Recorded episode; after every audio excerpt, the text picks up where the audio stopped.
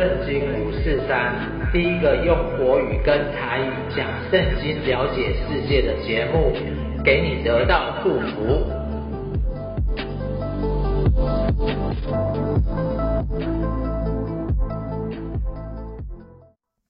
亲爱的朋友，你好，欢迎你来收听今天的圣经五四三。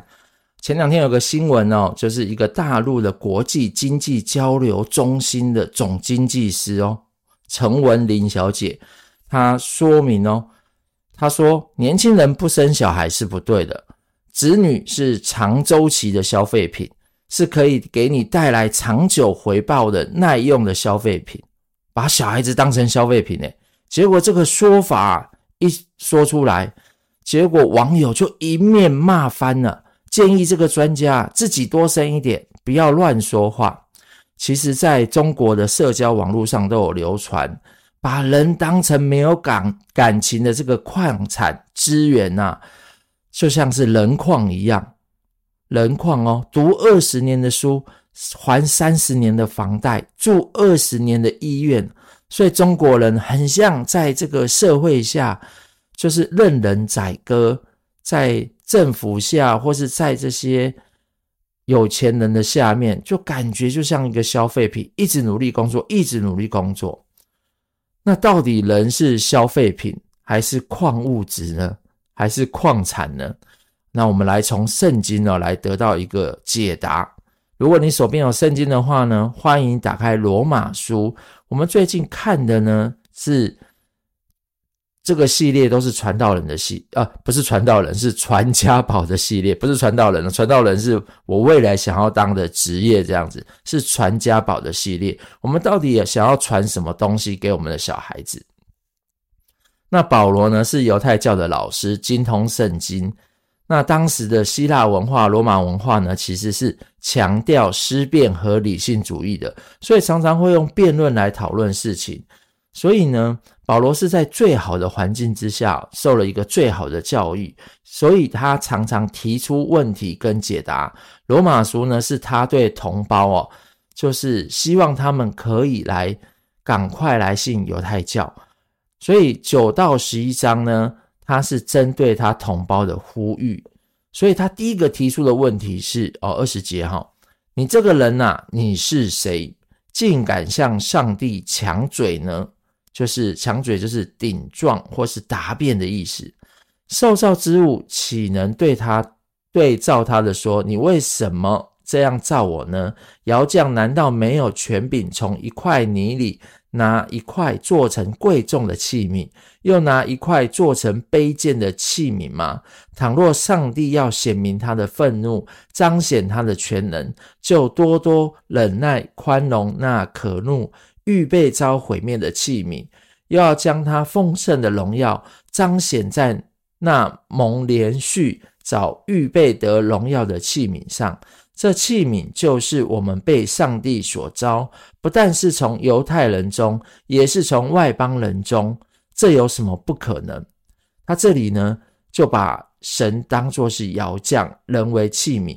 其实啊，在旧约许多的先知，像以利亚、耶利米，他都说神是窑匠，我们就是神手中的工作，是手中的器皿。在创世纪啊，第一章也说到，神就是上帝，耶稣基督跟圣灵用六天创造了天地万物，而动物与人是用尘土所造的。不一样的是，神他用自己的形象跟自己的样式来造人。吹了一口气，使他变成有灵的活人，并且给人管理这个世界的权柄。所以人是受造物。其实很奇妙的是哦，我们世界上所有的东西哦，包含人自己所造的东西，什么纤维啊、石化、钢铁啊、汽车、电脑、机器人、飞机，这些我们人所造的，其实都是从土里面产生出来的。所以都是从土里面开始慢慢提炼，慢慢提炼，才造出这些东西。所以我们人呢，也是造东西，也赋予它一个价值。上帝呢，也造东西，造了人啊。所以我们人跟上帝啊，都在造东西。可是不一样的地方是，上帝造的是有灵的活人，我们造的是机器人。第二十五节。就像上帝在何西阿书上说：“那原本不是我指明的，我要称为我的子民；本来不是蒙爱的，我要称为蒙爱的。以前在什么地方对他们说：你们不是我的子民，将来就在那里称他们为永生上帝的儿子。”以赛亚指着以色列人喊着说：“以色列人虽多如海沙。”得救的不过是剩下的余数，因为主要在世上施行他的话，叫他的话都成全，速速的完结。又如以赛亚先前所说：“若不是万军之主给我们存留余种，我们早就像所多玛、蛾摩拉的样子了。”所多玛、蛾摩拉在旧约的时候啊，是亚伯拉罕，抱歉，侄子罗德选择的居住地。当时啊，两个城市的犯罪问题很大，杀人啊、抢劫啊，把小孩子杀掉献给神明啊，然后多拼啊、淫乱啊，这个城市非常的有罪恶。上帝呢，本来就是希望他们可以悔改，但是在城里面呢，找不到一个行公义的人，后来就把两个城市毁灭掉了。其实以色列人啊，他们被教导哦。儿女是什么？儿女是神的产业，所以保罗说是上永生神上帝的儿子啊。但是呢，他们却去巴巴利，巴利是什么？一个牛的神，像牛一样的神，和亚瑟拉是一个女神，意指丰富的意思，和其他的异教的神啊。所以上帝在四百年啊，派先知啊，很多人去跟他们讲，叫他们不要拜。赶快回来拜上帝，他们就是不听，所以呢，上帝就离开他的圣殿，他的居所，让亚述跟巴比伦去侵略他们。当时就告诉他们，什么是余数呢？就是不是每一个人都会得救哦。当你们被抓到巴比伦之后啊，这些余数也称为剩余的种啊，余种也称为余民，剩余的子民。只有这些人是被得救的，因为最重要的是他们是敬前的犹太人，他们是敬前的犹太人，所以呢，上帝的子民啊，他们其实也是会受到一些惩罚跟管教的，当他们没有走在上帝的祝福里面。第三十节，这样我们可说什么呢？那本来不追求义的外邦人反得了义。就是因信而得的义，但以色列人追求律法的义，反得不着律法的义。这是什么缘故呢？是因为他们不凭着信心求，只凭着行为求。他们正叠在那绊脚石上，就如经上所记：我把席安放一块绊脚的石头，叠人的磐石，信靠他的必不致羞愧。席安就是耶路撒冷啊。那什么是绊脚石？什么是叠人的石头？哈，其实，在但以理书啊，二章三十四节到三十五节，就是尼布甲尼撒是这个巴比伦的一个王，他突然梦到一个金像，他这个金像头是金色金的，胸膛啊跟手背这边是银的，肚子跟腰的是铜的，腿是铁的，脚是半泥半铁的。哇，所以这个金像是非常的高大哦，非常的高大。但是呢，他做梦的时候就梦到一个非人手所凿的石头打在这个半泥半铁的腿上，就把脚砸个稀烂。所以金银铜铁泥一头都砸个稀烂，变成了后来被风吹啦，这个被风吹到天下这样子。其实这个绊脚的石头呢，就是指耶稣基督。所以耶稣基督呢，他一块石头砸在这个金像上面，所以这个金银铜铁的这个金像全都碎碎掉了。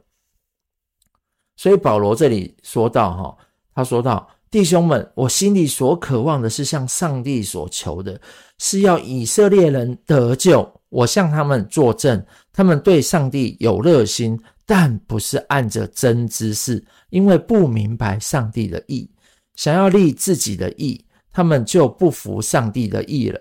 律法的总结就是基督是所有信他的人都得着义，总结就可以说是终点呐、表明基督是成全了律法。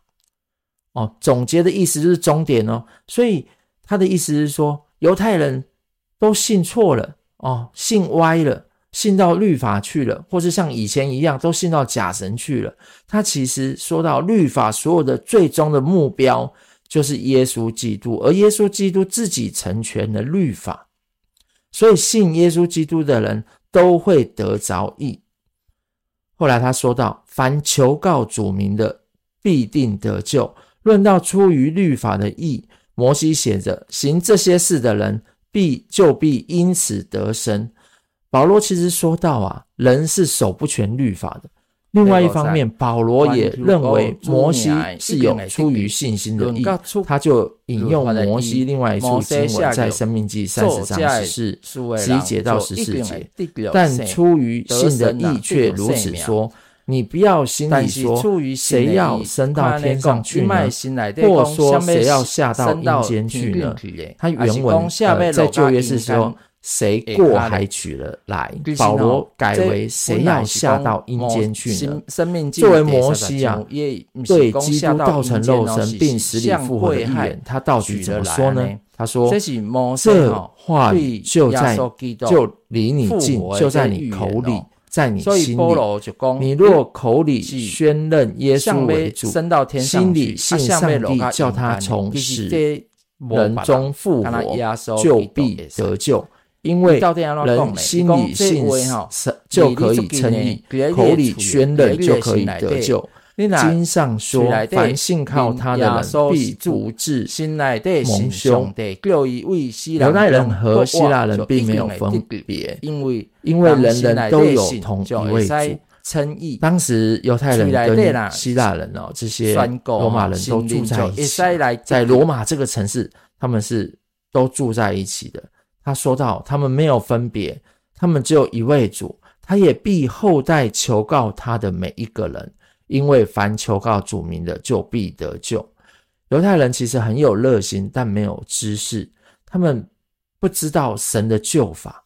当耶稣来的时候，把他当成敌人呢，对不对？罗马的兵丁哦，还看守坟墓，犹太人还控告他，坟墓的大石头啊，挡在那个坟墓。它跟中国人的坟墓不一样，它像是一个山洞，门口有个大石头，非常大。要好几个人哦，才可以把那个石头推开。但是呢，这个大石头却挡不住复活的耶稣。你会说，诶，那我们怎么可能只凭信心就可以得救啊？对不对？没有努力啊，这样子太不公平了嘛。很多事情呢，不是努力就好了，其实方向要对哦。例如说，你汽车马力很强，汽油很够，但是你看错了地图。拿反了，东南西北搞错了，你走错了方向啊！所以你就算有努力也没有用，重点是方向要对啊！所以神的救法非常简单，就是口里承认，心里相信，是不是？要什么因信称义要怎么做呢？要守什么规条吗？还是进进行什么宗教仪式呢？要不要献什么猪啊、牛啊、羊啊？要不要献这些东西呢？是不是要什么很多的关卡呢？其实不要，很简单，就是你只要口里承认，心里相信，就耶稣基督从死里复活这一个东西哦，这一个故事，这一个生命不是很复杂，但是它有时候哈通不过你的理智。可是现在老实说啊，死里复活。呼吸器这个，你知道吗？很多人都是停了呼吸再活过来的。但是耶稣基督在那个时候缺乏医疗资源之下，三天被埋在坟墓里面，没有呼吸。但是上帝使他复活了，就像我们人可以造什么东西？如果我们人造的电脑叫以前人信，以前人也不相信啊。所以上帝很奇妙哦。第十四节，然而人未曾信他，怎能求告他呢？未曾听见他，怎能信他呢？怎能没有传道的，怎能听见呢？若没有奉差遣的，怎能传道人？如经上所记，报福音传喜信的人，他们的脚踪何等佳美，并不是每一个人都听从福音，因为以赛亚说：“主啊，我们所传的有谁信呢？”可见信道是从听道来的，听道是从基督的话来的。但我要问，人没有听见吗？当然听见了，他们的声音传遍地极，他们的言语。传到地极哦，他们的声音传遍全地，他们的言语传到地极。我在问以色列人不知道吗？先有摩西说：“我要以不成国的激起你们的嫉妒，我要以愚顽的国惹起你们的发怒。”又有以赛亚放胆说：“没有寻求我的，我要让他们寻见；没有求问我的。”我要向他们显现。关于以色列人，他说：“我整天向那悖逆顶嘴的百姓招手，少招手。”其实上帝的心意不是这样子啊！上帝其实从五千年前啊，借着摩西把以色列人带到埃及，哦，带出埃及，不是带埃及，是把带出埃及，就派了很多先知，又告诉他们说：“热心。”是很好的，但是呢，他们都转到律法去了。他们后来啊，这个以色列人呢、为了去研究这个律法的十诫啊，把这个规定写得更详细啊，就六百一十三条定出来，而且后面呢还写了塔木德。所以他们小小朋友啊，十二岁以前是读圣经，十二岁以后啊，他们就要跟从拉比，跟从他们。写的这个塔木德，这塔木德很多诶，非常多，所以他们是一直在钻研这个律法，却单纯的把上帝忘记了。所以保罗作为外邦人的使徒啊，他真的是先把这个外邦人得救之外，他每次去到每一个城镇，他都会先到犹太人的会堂里面，希望犹太人可以信耶稣，希望犹太人可以信耶稣。所以我上次啊上一堂课，就是也是希望犹太人，台湾现在有一个犹太人的事工哦，所以呢，犹太人是非常喜欢旅游的，他们每当完兵之后，就会全世界都会去旅游。那这个事工呢，就是接待犹太人来到台湾，然后跟他们吃个饭，或是请他们住在晚上背包客这样子。所以这个事工啊。这个我自己上了他的课，我觉得也是满满的丰富。做一点小广告给你。第十一节，那么我要问：上帝弃绝了他的百姓吗？绝对没有，因为我也是以色列人，亚伯拉罕的后裔，属便雅悯支派的。上帝并没有弃绝他预先所知道的百姓。你们岂不知道经上论到以利亚是怎样说的呢？他在上帝面前怎样控告以色列人说：“主啊，他们杀了你的先知，拆了你的祭坛，只剩下我一个人，他们还要我的命。”但上帝的指示是怎样对他说的呢？他说：“我为自己留下七千人，是未曾向巴力这个神啊屈膝的。现在这时刻也是这样，照着出于恩典的拣选。”还有所留的余数，其实以利亚是旧约圣经的一个故事。当时的以色列国王亚哈，哇，是一个非常糟糕的王，他一直拜巴力，拜到非常凶。他太太都叫他一直去信巴力啊、亚舍拉这样的信仰。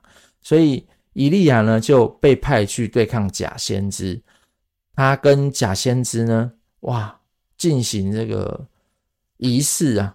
求雨啊，假先知砍自己啊，哇，又喊又叫，一一个白天一个中午过去了，什么都没有。但是以利亚呢，就是靠着祷告，火就从天上降下，把他的祭坛上面的祭物啊都烧成了灰烬。当时的以色列人心就从以巴力啊归向了耶和华。但是呢，王后王后看他的这个国师们啊。啊，被闹亏之后，他就说他要把以利亚杀掉，所以以利亚呢那时候就一直跑，一直跑。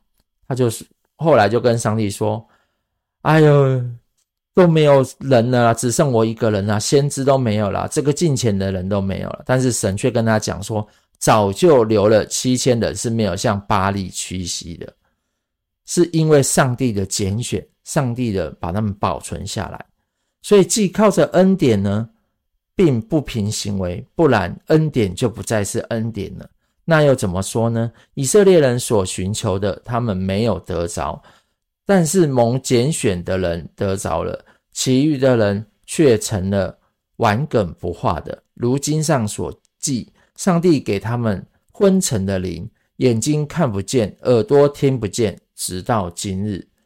上帝也说：愿他们的宴席变为网罗，成为陷阱，变为绊脚石，做他们的报应。愿他们的眼睛昏花，看不见；愿你时常弯下他们的腰。那么我再问：他们失足是要他们跌倒吗？绝对不是，因他们的过犯，救恩反而临到外邦人，要激起他们嫉妒的心。如果他们的过犯成为世界的富足，他们缺乏成为外邦人的富足，更何况他们全数得救呢？弯下他们的腰，哈，吃饭这个不是指吃饭玩手机哦，哦，他就是指说，大卫就是讲，有时候这种宴席呀，反而会成为陷阱，宴席会成为陷阱，所以我们现在很多人哦，这个心硬啊，像法老一样心硬的，顶个孔，是因为上帝给他们一个昏沉的灵，眼睛看不见，耳朵听不见，直到今天。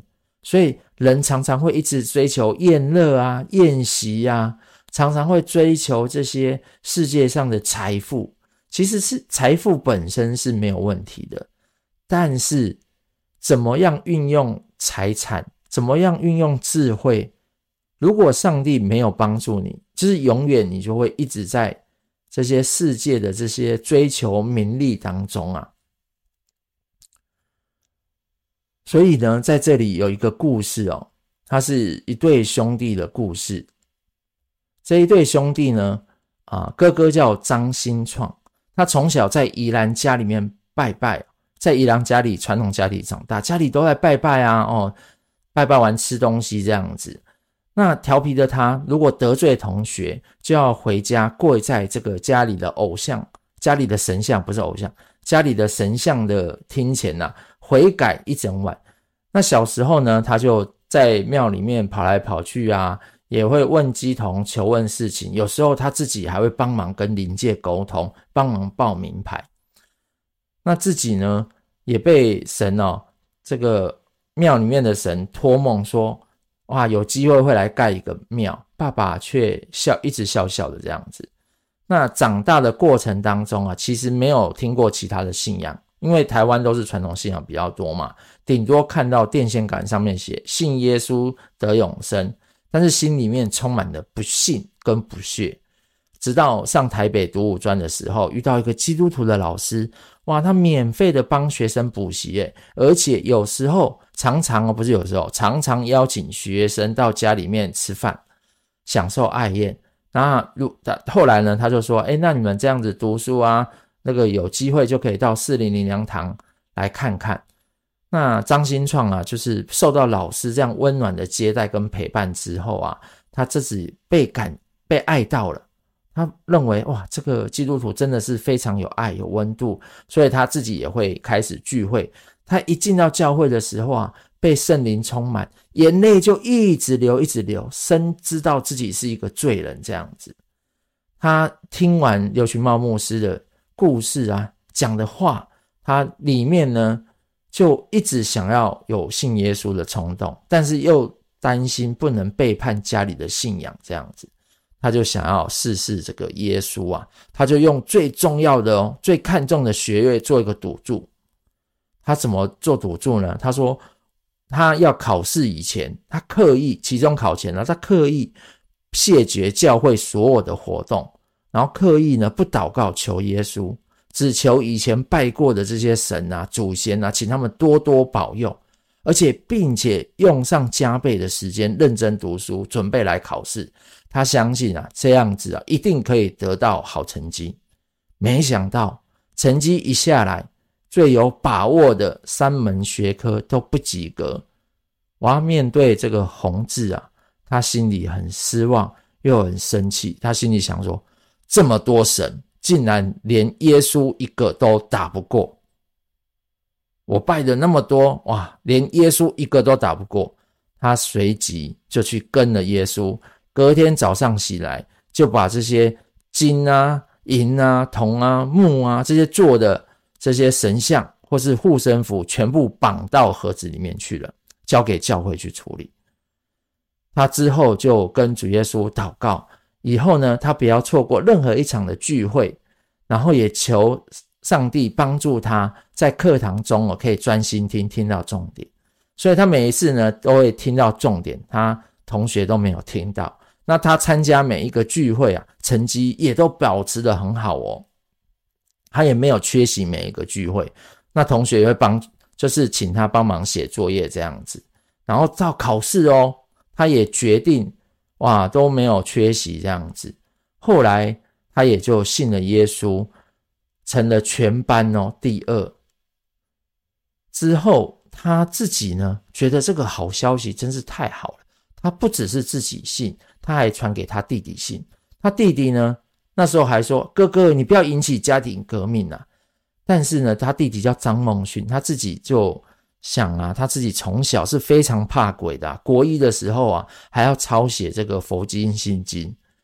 但是他当听到赞美之泉的诗歌的时候，自己啊，深深的被感动到。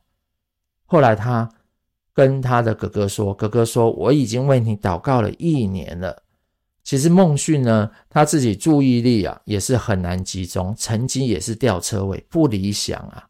所以他决定跟他哥哥一样，以升高中成绩啊来试试主耶稣。他也开始不抄这个佛经心经，开始读圣经。跟他哥哥一样，结果他考上哦，当地最好的、最好的宜兰高中，他就开始信有上帝了。之后，这两兄弟呢，也成为教会的牧师，从盖庙变成盖教会，然后帮助很多中辍生，别人已经都放弃了这些学生，他们成立这个课辅班，帮助这些人好好读书。而且呢，也帮助他们找到梦想。他们让很多哦，这个吊车尾的，还有考上台大的呢。所以今天的故事说到这里，我相信啊，儿女到底是什么？是人矿还是资源？其实不是，儿女是耶和华所赐的产业。神是最大的神，所以在过程当中啊，如果我们可以。啊，真的找到这位最大的主，就像这个哥哥一样，专心的来主日，专心的听道，专心的上课，在每一件事情，上帝一定可以帮助你，因为你是上帝的儿子啊，你是上帝的产业，他一定会帮助你，让你可以走在他的祝福当中。你看他们这个哥哥跟弟弟，他们过去跟现在。过去这个读书还是上帝，但是呢，他们都到读到了一个好的学校。现在呢，以前是盖庙，现在是帮上帝盖教堂。我相信这样的祝福也会临到我们的家人，临到我们的小孩当中。单纯的就是你信不信？那你怎么信呢？就是口里承认耶稣基督已经复活，心里相信。他是救主，你就一定可以得救。我们一起来领受从天上的祝福。亲爱的天父上帝，我知道有时候很多东西我们的理智线过不去，但是只要我们单纯的嘴巴承认，心里相信你是从上帝的儿子，而且你为我们死，为我们复活，主要帮助我们，让我们相信在先。明白在后，让我们的一生都要走在你的祝福当中，让我们的子子孙孙，哎，真的是也要走在你的祝福当中。